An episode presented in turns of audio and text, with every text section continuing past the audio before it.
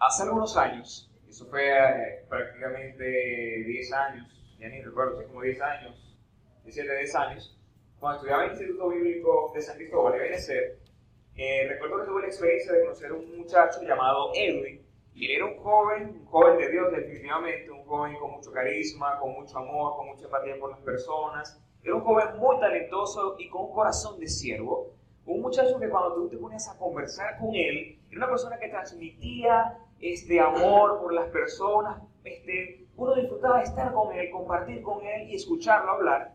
Recuerdo que este joven llamado Edwin tuvo, tuvo la bendición una vez de dirigir una actividad muy especial dentro de la institución y él como era músico le tocó dirigir las canciones, este, tocar el instrumento y él preparó su actividad, todo lo hizo muy bien en medio de la celebración, en medio de ese momento de alegría, de gozo, él está cantando, pero hay un momento dentro de lo que fue el evento y una de las canciones, él se detiene.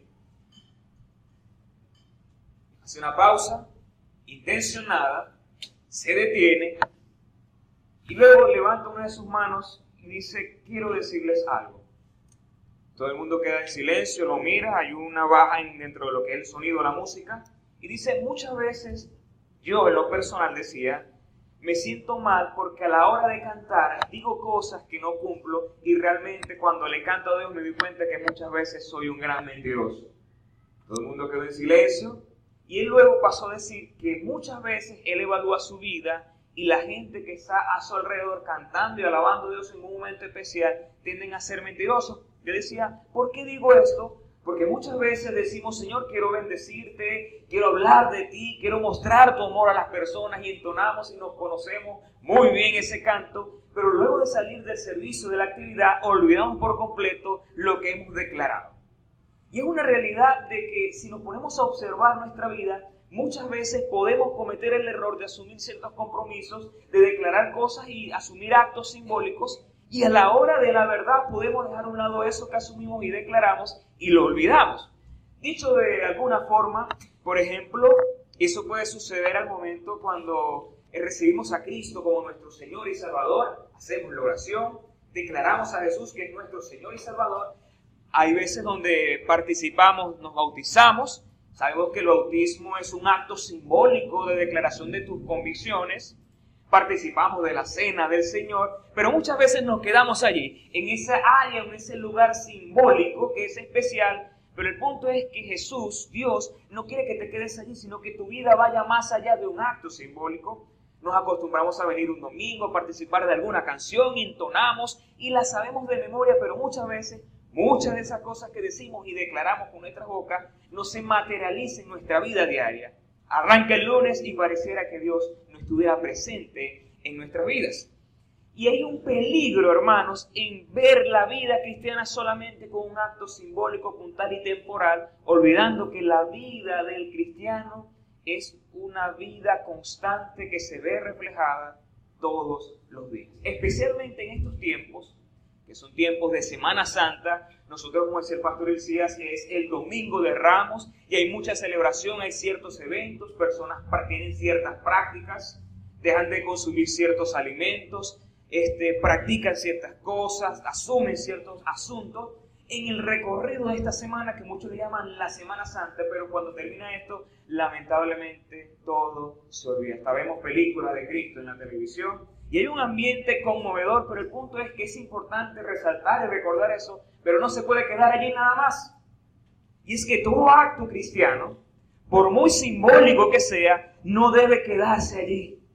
Debe influir notablemente en, nuestro estilo de vida, de manera que podamos mostrar a Jesús no solamente en nuestra declaración, sino en las decisiones, en los actos, en todo lo que nosotros somos como personas. Quiero compartir con ustedes, a motivo de esta semana, una enseñanza que habla acerca de la importancia de reconocer la grandeza de Cristo de forma simbólica, pero no quedarnos allí, no detenernos allí, sino entender que esta declaración simbólica tiene que ser también un acto que se ve a lo largo, a lo largo de nuestra vida. Y este relato que quiero compartir a continuación, muchos le llaman este, la exaltación de Cristo, la entrada triunfal de Jesús en Jerusalén, el evento de la Pascua, el domingo de Ramos. pero, como dice mi Biblia, la entrada triunfal de Jerusalén. Esta entrada que Jesús tuvo fue en Jerusalén, estaba por darse inicio un evento importante que sucedía cada año en Israel. Era el evento de la Pascua. Este evento duraba ocho días y comenzaba el domingo. Cuando Jesús entra dentro de esta historia, entra a Jerusalén, era el domingo a tempranas horas del día. Él debía entrar a Jerusalén como ciudadano del pueblo y comenzar el evento de la Pascua que duraba ocho días. Lo primero era una cena y luego una ceremonia llamada los panes sin levaduras, donde ellos debían este, sacar toda la levadura de su casa y todo pan tenía que comerse sin levadura. Esta celebración de la Pascua era para recordar, para educar y exaltar lo que Dios hace muchos años había hecho, libertarlos de la opresión del pueblo egipcio.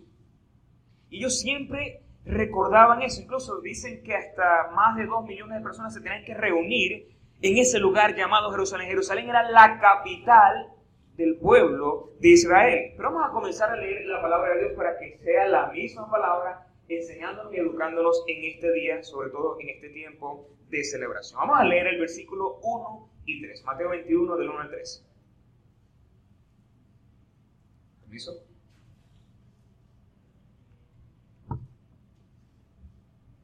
Comienza la historia cuando se acercaba a Jerusalén, Jesús, y llegaron a Bestaqué, al monte de los olivos, Jesús envió a dos discípulos con este encargo. Vayan a la aldea que tienen enfrente y ahí mismo encontrarán una burra atada y un burrito con ella. Desátenlo y tráiganmelos. Si alguien les dice algo, díganle que el Señor los necesita pero ya se los devolverá.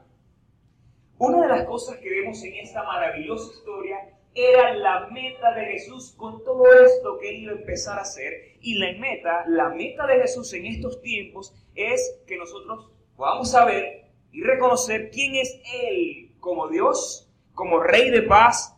Él quería mostrarse en ese tiempo como el Mesías prometido, pero también como el Cordero de Dios que quita el pecado del mundo. Pero para poder Jesús lograr con esta gran meta, Él tenía que crear las condiciones.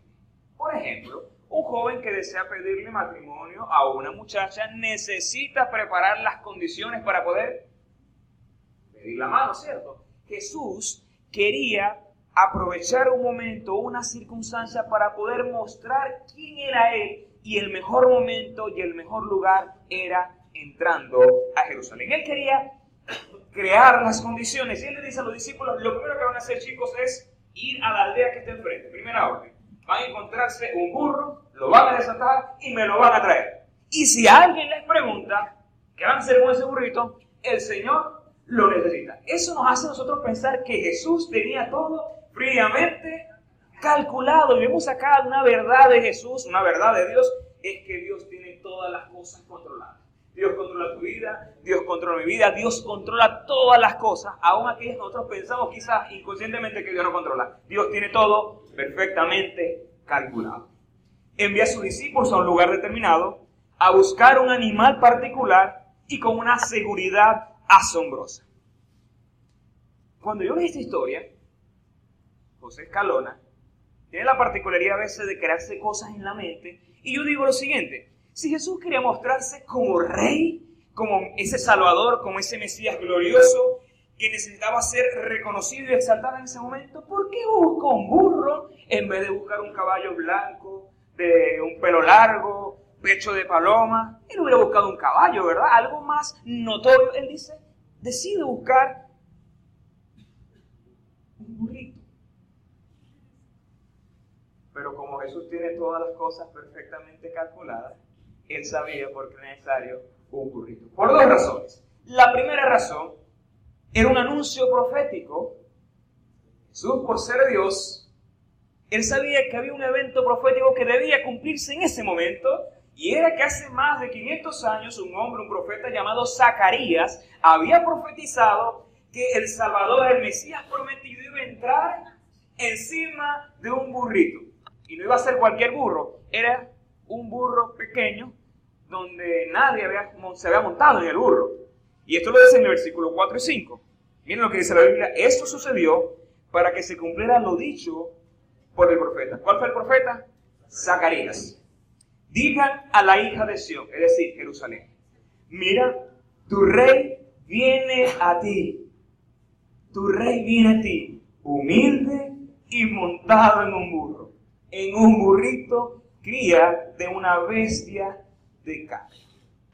Y el, y el texto que podemos utilizar de referencia, que era el que había sido profetizado, es Zacarías 9. Vamos a leerlo también. Esto lo dijo Zacarías 500 años antes de que eso sucediera. Llénate de alegría, hija de Sión. Da voces de júbilo, hija de Jerusalén. Mira que tu rey viene a ti. ¿Cuáles son las características de este rey? Justo, salvador, humilde y montado sobre un asno, sobre un pollino, hija de asna. Esa es la primera razón, una razón profética. Se tenía que cumplir esa profecía. La segunda razón era que Jesús, el interés de Jesús no era mostrarse como un rey como las personas conocían a cualquier rey, un monarca fuerte, aunque Jesús era todopoderoso, un monarca que quería imponer su legado, su reinado. Jesús quería mostrarse como un rey distinto, un rey superior en todo aspecto, pero un rey distinto, y esto era un rey de paz porque cuando se utiliza la figura de un burro, un burro para el pueblo judío, es decir, la gente del oriente, es un animal de honor, un animal noble. Para nosotros un burro, ¿qué significa? Sinceramente, lo está pensando, dígalo con, sin pena. A ver, necio, a ver, ¿para usted un burro qué? Alguien burro, ¿verdad? Sí, sinceramente, o sea, la, connotación le damos a esos animales son animales que no entienden, ¿verdad? Pero para los judíos un burro era un animal noble. ¿Qué les parece? Era un animal de humildad. Y el hecho de que Jesús estuviera montado sobre un animal de ese tipo estaba mostrando su grandeza como rey, pero también su humildad, su justicia. A diferencia de un caballo. Un caballo era símbolo de guerra. Si Jesús se hubiera montado en un caballo, le iba a estar dando un mensaje, pero cuando él se montaba en el burro, estaba dando el mensaje correcto. Incluso cuando un rey iba a la guerra, iba en caballo, pero cuando él quería mostrar que a otro reino que iba en son de paz, él se montaba en un burro. Y eso era un mensaje. Él quería enseñarle a las personas cuál era su motivo, cuál era la razón, y era mostrarse como un rey de paz. Él quería mostrarse como un rey distinto. Pero el texto dice en el versículo 6, Jesús da la orden, vayan a la aldea, se va a encontrar un burrito así, así asado, lo van a desatar. Dice el versículo 6, los discípulos fueron e hicieron como les había mandado Jesús. Llevaron la burra y el burrito y pusieron encima sus mantos sobre los cuales se Jesús.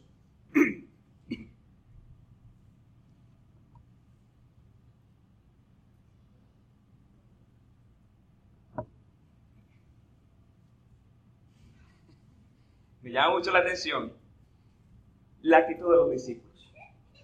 Ellos reconocían tanto a Jesús que muchas veces hicieron cosas sin entender.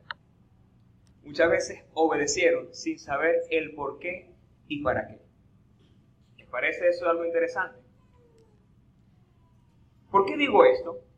Porque hay un evangelio, en este caso estamos utilizando de referencia el evangelio de Mateo, pero lo que es Marcos, Lucas y Juan, los cuatro evangelios, hablan de la misma historia, pero en otras perspectivas. En el Evangelio de Juan, Juan nos dice, o mejor dicho, nos revela que todo esto que estaba sucediendo, los discípulos, aunque participaron, no entendieron. Ellos entendieron luego de la muerte y la resurrección de Cristo. Vamos a leerlo, versículo 16 de Juan 12.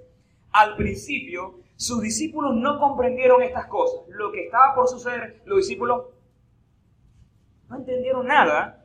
Sus discípulos no comprendieron estas cosas, pero cuando Jesús fue glorificado, entonces, entonces, ¿qué dice? Se acordaron de que estas cosas estaban escritas acerca de él y de que así le había sucedido. ¿Por qué digo esto en lo personal? José Calora tiene una costumbre, a mí me cuesta hacer las cosas si no las entiendo. Si tú me dices, José, tienes que ir a tal lugar a hacer esto, yo voy a contar, ¿y eso por qué? ¿Y para qué? Yo pregunto mucho. Yo si fuera discípulo de Jesús le hubiera dicho, ah, pero ¿para qué eso de la burrita? Porque según el texto los discípulos no entendían. José Escalonas menos hubieras entendido. Yo le dije, Cristo, pero no entiendo, ¿para qué la burra? ¿Y por qué no mejor un caballo? Si ves mejor más bonito, si quieres llamar la atención, mejor el caballo. Yo le he hecho tantas preguntas. Otra cosa interesante es que yo quizás le hubiera dicho, ah, Jesús, tú quieres un burro, ¿verdad? Pero Jesús, nosotros somos doce. O sea, ven el burro, nosotros atrás. ¿Por qué no en vez de una burra, no trece burritos? Yo hubiera dicho eso. Pero el punto era que los discípulos de Jesús no entendían, pero Jesús sabía claramente lo que iba a hacer.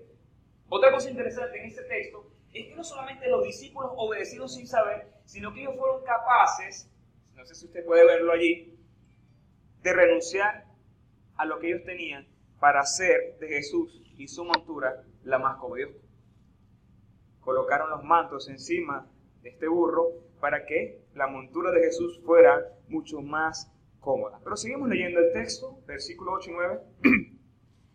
Había mucha gente en ese momento de la entrada, al ver a Jesús, se emociona. Imagínense, el Mesías, Jesús ya era notorio por sus milagros, por su enseñanza, por lo que estaba haciendo. Ya vemos en Mateo 21, han pasado 21 capítulos, las personas sabían quién era ese hombre llamado Jesús y la gente al ver la entrada dice, mucha gente al ver a Jesús tendía sus mantos sobre el camino, otros cortaban las ramas de los árboles, quizás aquellos que no tenían mantos, y las esparcían en el camino. Otros palos, ahí viene Domingo de Ramos. Tanto la gente que iba delante de él como la que iba detrás gritaba. ¿Qué tal si hacemos todos al unísono? Al unísono? La expresión, Osana. A partir de allí. Osana al Hijo de David. Otra vez. Osana al Hijo de David. Última vez. Osana al Hijo de David. Bendito el que viene en el nombre del Señor. Bendito el que viene en el nombre del Señor. Última. Osana en las alturas. Yo me imagino que cuando eso se escuchó, tembló la tierra. Yo me imagino que cuando eso se escuchó, en Jerusalén, a la entrada de Jerusalén, de ese rey glorioso, algo la gente tuvo que haber sentido en ese momento. Ahora, tender los mantos y las ramas en el camino, eso era una declaración de que Jesús era el rey. Era una forma de darle honor, de darle honra a ese rey, de darle homenaje, de darle pleitesía. A veces uno ve que llega un presidente y le colocan una alfombra así de gruesa, a otro, bueno, que quizá el presupuesto no dio, por una forma más pequeñita, pero el punto es que a Jesús le trataron de ser el camino más adecuado, el camino más hermoso, porque querían exaltar y reconocer la grandeza de ese rey que estaba entrando en Jerusalén. Ahora, cuando hablo de reconocer, es distinguir una persona de las demás por sus rasgos, pero también por sus características personajes, personales. Perdón. La expresión Osana Osana al hijo de David, significa salve, sálvanos, ayuda, socorro. Era más que un grito de aclamación, era un ruego de un pueblo oprimido dirigido a su Salvador para que se le diera libertad. Ellos necesitaban ayuda. Pero también era una expresión de alabanza a su pueblo. No solamente era un grito de exclamación, de auxilio, sino también era una expresión de alabanza. Por ejemplo, cuando tú oras y haces el Padre Nuestro y dices, por ejemplo, venga tu reino, hay muchas interpretaciones que dicen que cuando dices, venga tu reino, tú le estás diciendo a Jesús, Señor, ven por nosotros. Ven por nosotros porque estas situaciones que vivimos son duras. Necesitamos ver tu libertad hoy. Eso era lo que el pueblo estaba exclamándole a Jesús. Osana, hijo de David. Bendito el que viene en el nombre del Señor. Hay algo importante a considerar en esta historia, creo que para mí es la parte más importante, y es que tenemos que considerar la situación que estaba viviendo el pueblo de Israel en ese tiempo, en el tiempo de Jesús, cuando Jesús entró a Jerusalén. Los judíos tenían más de 60 años subyugados por el imperio romano. 60 años controlado por el imperio romano. Y ellos esperaban ese Mesías que había sido profetizado hace más de 500 años para que pudiera darle fin al reino opresor. Cuando ellos vieron al Mesías, ellos dijeron, este es el que nos va a libertar de los romanos. Él es la alternativa para libertarnos socialmente, políticamente, en todos los aspectos. Ellos estaban esperando era a un rey que iba a acabar con el imperio y que iba a ser realmente de la nación Israel una nación libre. Pero ellos ignoraban algo que usted quizás conoce. Y era que el propósito de Jesús, el propósito de Cristo, no era darle fin en ese momento a una opresión terrenal y temporal, sino darle fin a una opresión espiritual y eterna. Ese era el proceso, era el proyecto de Jesús, libertad espiritual del alma oprimida. Jesús quería traer un reino espiritual en ese momento y ellos estaban esperando era un reino terrenal inmediato que pudiera resolver las dificultades del día. ¿Cómo se eso y por qué los Escalona dice eso? Porque un evangelio paralelo me dice lo siguiente, es Lucas en este caso. Esta referencia está hablando un poco antes de que Jesús llegara a la entrada, estaba por llegar a Jerusalén. Dice, cuando se acercaba a Jerusalén, Jesús, subió a la ciudad, vio Jerusalén y lloró por ella. Y dijo lo siguiente, como quisiera, como quisiera que hoy supieras lo que te puede traer paz. Jesús sabía que muchas de las personas iban a alabarlo, iban a recibirlo, iban a cantarle y decirlo sana, pero lamentablemente no entendían lo que podía traerle paz, que era Jesucristo. Por eso Jesús se conmovió y lloró por ella. Como quisiera que hoy supieras lo que te puede traer paz, pero eso ahora está oculto a tus ojos. Hago un punto de reflexión. Y es que muchas veces nosotros, hermanos, sin darnos cuenta, podemos acercarnos a Jesús, reconocerlo de forma simbólica como estos, como estos personajes, pero con motivaciones equivocadas. Nos acercamos a Jesús con una motivación que quizás no es la motivación de Dios, hay que tener cuidado con eso. Hay veces donde podemos acercarnos a Jesús solamente para que Él nos resuelva una situación puntual, una situación personal, familiar, económico, económica. Yo me acerco a Jesús o recibo a Jesús con la mayor exaltación para que Él bendiga mi vida y bendiga mis proyectos. Hay que tener cuidado en exaltar a Jesús solamente con esos motivos. Hay que exaltar y reconocer, y reconocer a Jesús no solamente por lo que Él hace o puede hacer, sino por lo que Él es, por lo que Él representa como Dios, como Rey. Pero también otra cosa interesante y a la vez dura, y es que la dura realidad es que muchas de las personas que reconocieron a Jesús en ese momento simbólicamente, luego le abandonaron. Y hasta me atrevo a decir fueron las personas que cuando se dieron cuenta que Jesús no era el tipo de rey que ellos esperaban, terminaron participando de la crucifixión. Reconocer a Cristo, hermanos, y yo creo que ese es el punto de la enseñanza de este día, es mucho más que una declaración. Va más allá de una declaración simbólica, puntual, temporal o conveniente del momento. Lean conmigo, reconocer a Cristo es más que un acto simbólico, es un estilo de vida. Dígalo. Reconocer a Cristo es más que un acto simbólico, es un estilo de vida. Tú no puedes conformarte a solamente venir acá y exaltarlo, está bien, pero tienes que entender que reconocer es tu vida misma, puesta en práctica. Qué bueno es alabar a Dios, qué bueno es reconocer en estos tiempos de Semana Santa la grandeza, la entrega, el sacrificio, la resurrección, pero no te puedes conformar a quedarte y tienes que avanzar. Y eso es lo mejor que te puede suceder a ti como creyente, porque reconocer a Cristo es un estilo de vida. Ahora, en esta historia que uno ve emocionante a la vez triste porque te das cuenta que muchas de esas personas que recibieron a Cristo y lo alabaron, lo abandonaron, otros lo negaron, lo crucificaron, se olvidaron de él, otros quizás sí lo reconocieron. Pero algo interesante en esta enseñanza es que uno en medio de la enseñanza puede tomar varias aplicaciones. Y la primera es reconocer a Cristo. ¿Sabes una cosa? ¿Qué aprendemos de los apóstoles? Mucho. Reconocer a Cristo es obedecer como los discípulos de Cristo obedecieron a Cristo sin saber, sin entender.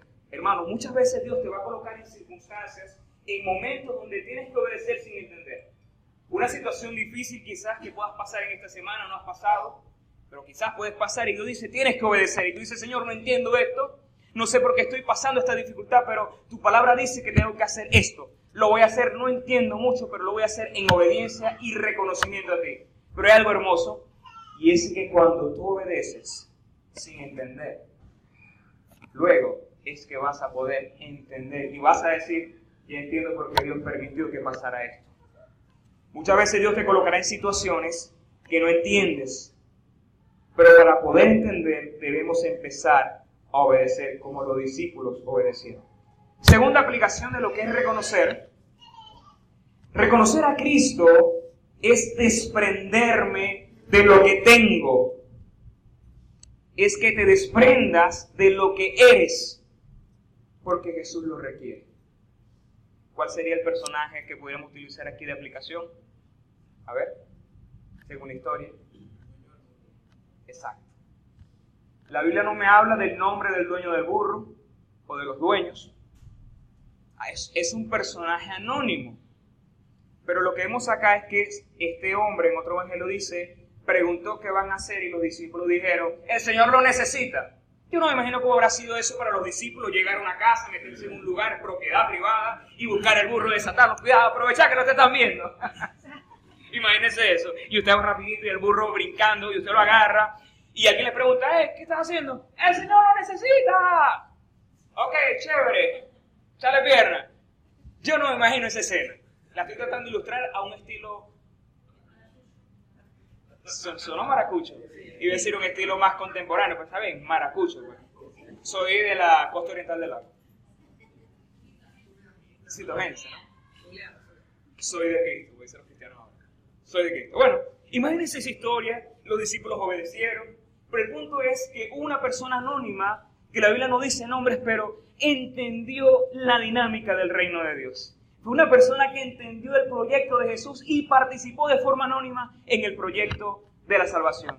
Pudo prestar el burrito. Muchas veces, amados, Dios requiere de tu vida que, te desprendas de tu tiempo. Pero uno dice, no me alcanza el tiempo, ¿verdad? Se me fue la luz, tengo que hacer esto. Muchas veces Dios requiere de tu tiempo, de tus recursos. Y cuando digo recursos no quiero que pienses solamente en el asunto económico. Tantos recursos tú tienes como persona y muchas veces yo dice, necesito eso. De tus comodidades. Muchas veces Dios espera de sus creyentes que se desprendan de lo que son y tienen. Algo que he aprendido en estos tiempos, hermanos, y creo que tengo que ser sincero en esto, y es que nosotros estamos acostumbrados a ciertas comodidades y cuando esas comodidades son este, sacudidas, uno queda como en cortocircuito, ¿verdad? ¿Les ha pasado? Por ejemplo, vamos a recrear esta ilustración. ¿Cómo se levanta usted en la mañana cuando tuvo 10 horas sin dormir? Yo me levanto así, tengo que enderezarme y porque el brazo para este lado. Estoy en corto, hermano. Pero a veces Dios quiere de mi fidelidad en esos momentos. Desprenderme. Hay personas que, gracias a Dios por ellos, en el momento de los frutos de las vacas gordas dan, sirven, ayudan, porque están dentro de su comodidad, porque todo está bien. Qué bueno es dar cuando todo está bien, ¿verdad? Es fácil, ¿cierto? Pero cuando todo está mal, cuando todo escasea, cuando hay cansancio, cuando hay debilidad, cuando emocionalmente nos sentimos derrumbados y seguimos dando, eso, eso habla bien de nuestras convicciones. Yo estaba escuchando al pastor Elías hablar ahorita y yo decía, qué bueno es escuchar decir esto al pastor. El pastor decía, hermanos, con o sin luz hacemos los servicios. Yo, con o sin luz, culto de oración. Y yo le voy a decir una cosa, y yo creo que nosotros tenemos que sentirnos contentos como iglesia. La iglesia de Dios Admirable de Maracaibo es una iglesia que está dando la talla en estas circunstancias. Es una iglesia donde sus miembros han sido fieles. ¿Han sufrido? Sí, han sufrido. ¿Han padecido? Padecemos pero aquí nos apoyamos. Aquí seguimos adelante, porque creemos que esto es temporal y que después vendrá la bendición y que después vendrá la gloria. Pero creer y reconocer a Cristo no es solamente alabarlo y decirlo con nuestra boca, es acto, vida, confianza, convicción, vida. Es desprenderte de lo que tienes, aun cuando la comodidad es sacudida. En tercer lugar, ¿de qué forma podemos aplicar lo que es reconocer a Jesús? Es colocar todo bajo sus pies. Los discípulos colocaron sus mantos encima del burrito, las personas colocaron mantos para hacerle el camino a Jesús, para que Jesús transitara todo bajo los pies de Cristo. Lo que no tenían quizás los mantos que hicieron. Hay una rama. Hermanos, lo que tengas a la mano, Dios te llama a colocarlo a los pies de Cristo. Cuando tú obedeces sin entender, cuando tú te desprendes de lo que tienes para responder a una necesidad y eres capaz de dar lo que está en tu mano y colocarlo a los pies de Cristo, eso realmente es reconocer a Dios. No es solamente declarar con tu boca, es declararlo con tus actos. Entregar todo a sus pies, aunque eso signifique pérdida, aunque incomode, aunque duela, aunque la gente no lo vea bien, eso es glorioso. Y lo último es, será nuestra última aplicación, reconocer a Cristo es seguir a Jesús. Es seguir a Jesús, aunque las cosas se compliquen, aunque el pronóstico no sea el mejor. A Jesús lo exaltaron en el primer domingo y cinco días después lo crucificaron. Reconocer a Jesús es seguirlo aunque las cosas se compliquen y esto te lleva a transitar por momentos duros de calvario, aun cuando los demás abandonen, tú permaneces fiel. Eso es reconocer. No es solo seguirlo en los buenos momentos, sino también seguir a Jesús en los malos momentos, aun cuando no tengas ganas sigues a Jesús. Aunque todos busquen a Cristo, aunque todos lo abandonen, tú sigues buscándolo. Aunque la gente diga no hay ningún Dios, tú sigues orando. Aunque la gente diga no hay esperanza, tú dices el Señor es mi esperanza. Aunque no tengas ánimo emocional, tú dices seguiré confiando, seguiré buscando, seguiré avanzando, porque sé que la Biblia dice que las aflicciones del tiempo presente no son comparadas con la gloria venidera. Eso sí tiene mérito. Aunque otros lo abandonen, tú permaneces fiel. Hermanos, reconocer a Cristo es más que un acto simbólico, ¿sí? Es un estilo de vida. Quiero hacerte unas preguntas. ¿Realmente estoy o estás reconociendo a Cristo en tu vida después de esto que hemos hablado? ¿Realmente lo estamos reconociendo? Realmente tú dices, bueno, en la primera estoy bien, en la segunda no tanto, en la tercera estoy muy raspado, en la cuarta ahí voy. Pero el punto que Dios nos motive es a que en esta semana sea el mayor motivador para avanzar, para no quedarnos en lo simbólico, en lo, en lo, en lo temporal, sino avanzar. ¿De qué forma puedo empezar a corresponderle de forma que Él merezca, de forma que Él se sienta complacido? ¿Qué puedo dar de mí para contribuir en la obra de Dios? ¿Qué asuntos, cosas o áreas de mi vida necesito hoy colocarlo a los pies de Cristo? Última pregunta para reflexionar en esta tarde. ¿Con qué puedo contribuir hoy para que Cristo sea exaltado en esta semana? Hermanos, esta semana para muchas personas quizás va a ser una semana dura en comparación con otros años. Y muchos van a recordar a Cristo, muchos quizás lo van a hacer de forma simbólica y se va a quedar hasta allí. Pero hermanos, como iglesia estamos llamados a que lo que hagamos, la gente pueda saber que realmente Cristo vino, Cristo murió, Cristo resucitó, pero hay algo importante. Mostremos con nuestras obras que Cristo hoy sigue operando en la vida de cada creyente. Eso es reconocer a Cristo.